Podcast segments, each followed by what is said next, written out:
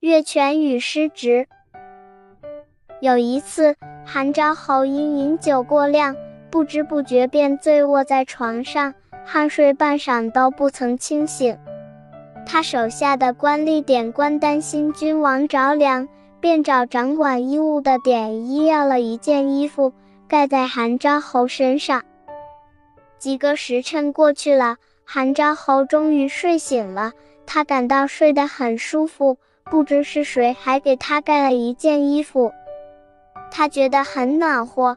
他打算表扬一下给他盖衣服的人，于是他问身边的侍从说：“是谁替我盖的衣服？”侍从回答说：“是典官。”韩昭侯一听。脸立即沉了下来，他把典官找来，问道：“是你给我盖的衣服吗？”典官说：“是的。”韩昭侯又问：“衣服是从哪拿来的？”典官回答说：“从典衣那里取来的。”韩昭侯又派人把典衣找来，问道：“衣服是你给他的吗？”典衣回答说：“是的。”韩昭侯严厉地批评典衣和典官道：“你们两人今天都犯了大错，知道吗？”典官、典一两个人面面相觑，还没完全明白是怎么回事。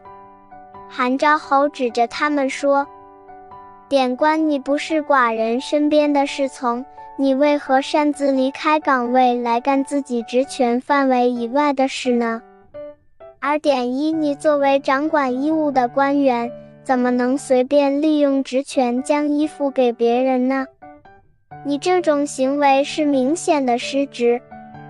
今天你们一个越权，一个失职，如果大家都像你们这样随心所欲，各行其事，整个朝廷不是乱了套吗？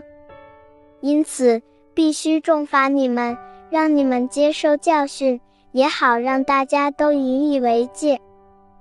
于是，韩昭侯把典官、典一二人一起降了职。韩昭侯的做法在今天看来也许有些过分，但他严明职责、严格执法、不以情亲法的精神，还是值得肯定的，也有一定的积极意义。